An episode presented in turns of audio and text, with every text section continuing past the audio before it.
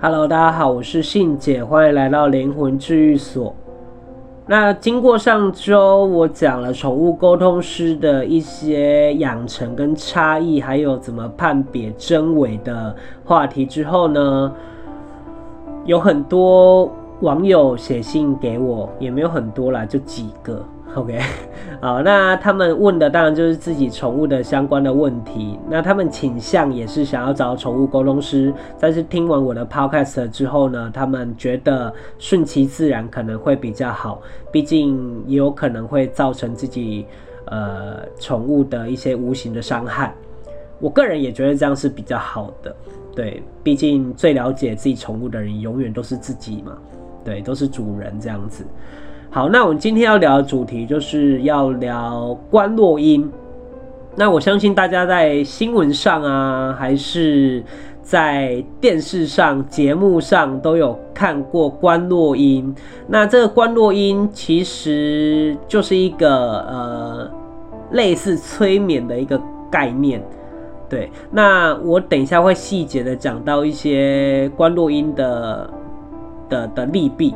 那你就能知道说，未来如果你真的有这个倾向，想要去找或有这个需求的话，你大概能知道自己会得到什么或失去什么，这些你会比较知道要不要去做这件事情。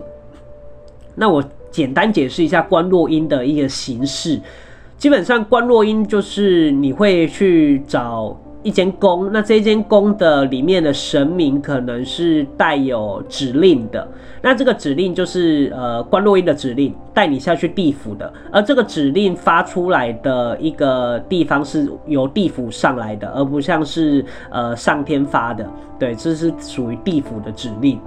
对啊，毕竟是他们管辖之地嘛。那拿到这个指令的神明呢，他们必须要教自己的弟子，也就是在生的这个公主，对，这个公主就对了。那这个公主就是要学一些法门法术，那他才能知道那一些细节要怎么样连接无形，然后带着呃想要观落阴的人下去地府见已经过世的亲人。他们的形式上大致就是是会，你会坐上一张椅子，然后前面会摆一个案桌，那这个案桌上面会有蜡烛，那旁边的人呢会烧金纸，对，那烧金纸这个动作其实有点像过路钱啦，就是呃我神明帮你开路，然后我们就下去。好，那你一开始会在头上或者是你的眼睛绑红带，就是遮住你的双眼。对，然后你就下去，下去完之后呢，他们会把呃已经过去的亲人或者是已经过去的亡灵，他们会招来一个亭子，这个亭子呃我们所称的叫观音亭，就是会有一个观音在那边。那这个观音它只是一个代号，它不一定是真的我们认识的那个庙里拜的观音，而且这个观音有可能是原本这间宫里面。侍奉的观音也有可能，对，所以呃细节来看的话，就是说呃这个亡灵会被带来这一个观音亭，然后你人你的灵就会被带下去与他相见，在这个亭子里面相见。那里面会有一些细节，就是说呃你基本上不能问他你过得好不好啊，或者什么的，他在地狱怎么可能过得好啊？对，就是 只要有关于。有关于地府或地狱的一些细节，你基本上都不能问。那这个时候，你的意识其实是跟呃你你你地球上的你是没有不一样的，对，就是很真实的感觉。但是也有很多细节是你呃有一些，比如说呃你有没有需要什么？就是我们会问亲人或者是呃想要见的那个亡灵说，你在地府有需要什么吗？那这个是可以讲的。总之就是会禁忌，就是不能讲到地府一些呃私密的啊，或者是一些规规定，就是一些秘辛，对，你不太能问这个东西。那他当然也不会讲，对，然后。我要告诉你的就是说，呃，你们在做这样的动作的时候，你会发现他们。我先来讨论好，谈讨论那个神明拿的指令。这个神明拿的指令其实是一个叫做招考纸，对，这个指令叫招考指。如果以台语来看的话，叫做科仪。那这个招考指是什么呢？就是古代武状元在考试的时候，他们会必须要写出一个阵法。他比如说我的这个些兵啊，要怎么摆阵啊什么的。所以基本上你坐在那一张椅子的时候呢，它无形的都已经在你那个位置摆阵了。那摆完这个阵之后呢，等于就很像是一个迷魂阵。那这个迷魂阵就会带着呃你的灵就会在被控制在这个阵里嘛，那它就可以利用这个阵法，然后把你带下去。对，这就是他们的一些招数、一些法门法术的方法，然后带你下去，那你就见你的情人。那另外就是说，基本上如果你去做这样的事情的时候，你是会被污染的，因为毕竟地府都是比较污秽的，对，所以会跟我们，因为阴阳是阴阳两异嘛，所以你基本上如果碰到一些阴的晦气还是什么的，我们人都会受一些影响。但基本上这个这个后面的神他会帮你抬。就是尽量的保护你的安全，但晦气什么的，他自己自然也会收到那一些，就也会吸收到那些不好的。毕竟他想要赚这一件事情的功果，他必须要承担一些副作用嘛。那我们人也是一样。那基本上呢，如果你在过程当中发现你关不下去，可能会有两个原因。第一个就是你的心不定。这个心不定，有可能就是你，你会害怕，对，你会害怕。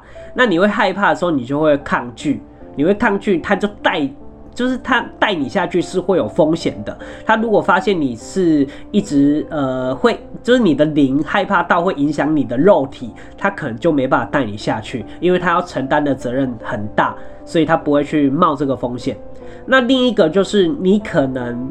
也有可能是那一种，你原本就不相信，然后你就想说啊，去试试看啊。这种你带着这种怀疑的那种心的时候，你那个磁场它也带不下去，对，因为代表说你就只是来呃玩玩，你也没有真的想要见这个情人，所以基本上这个心意它是没办法呃达到跟神明想要帮你的这个意愿相等的，所以基本上神明也不会想要带你下去。对，所以基本上，呃，就是观落音这件事情，就是一个思念的一个一个模式。那你你会想要尝试这件事情，这是很自然的。但是我还是觉得生死有别，就是我们可以去。用别的方法嘛，比如说你可能去呃，你祖先牌位啊、跋杯啊，或干嘛问他有没有需要什么。但是我觉得这个可能会有一些纰漏啦，就是你可能没办法很确切的得到真实的答案。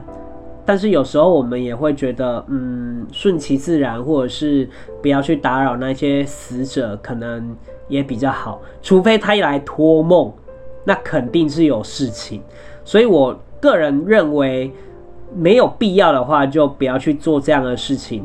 但是，还是还是说，就是你基本上，如果你很想念你过世的亲人，像像我在某一集就是在讲到我哥就是的元神被抓去地府，然后我妈跟我家的齐天大圣就是去地府找他。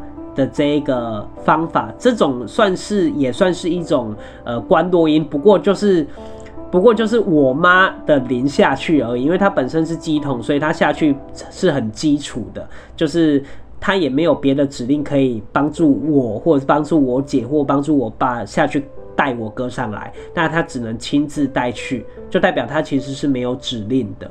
对，所以我个人认为，就是如果没必要，就不要去做这样的事情；但如果要做，就要懂得保护自己。我觉得这个可能会比较好一点。那当然是现在，就像我啦，我自己办过的案子，我们有一种叫呃，不叫观落音，我一种叫做呃调灵的一个一个术。就是调灵术，就是呃，基本上就是我把他的灵调过来现场，可是人是看不到的。但我们通灵的人，我们可以问这个灵哦，你的问题，等于就是做一个沟通。那这件事如果站在人的角度，会觉得啊，有可能是假的啊，或干嘛的，当然是亲眼看到会比较好啊。但是这个东西它是比较没有副作用的，因为毕竟你不用亲眼去看，你只要透过一个通灵者去做沟通，这是会比较好的。但人就是这样子，就是眼见为凭嘛。但有时候眼镜也不一定是真的。对，所以这就是无形界的一些跟有形界的差异。我们很常被双眼蒙蔽真实的样子。好，那这一次大概就是观录音，大概就是这样子。那以后我如果有想到什么主题，我再跟大家分享。然后，如果你上网找一些观落阴的一些资讯，你会发现台湾有几间还蛮有名的宫。对。那如果你真的很必须的话，你也可以去尝试看看，但就是要小心保护自己。好，那本周的呃观落阴的主题就说到这边，谢谢大家，我是信杰。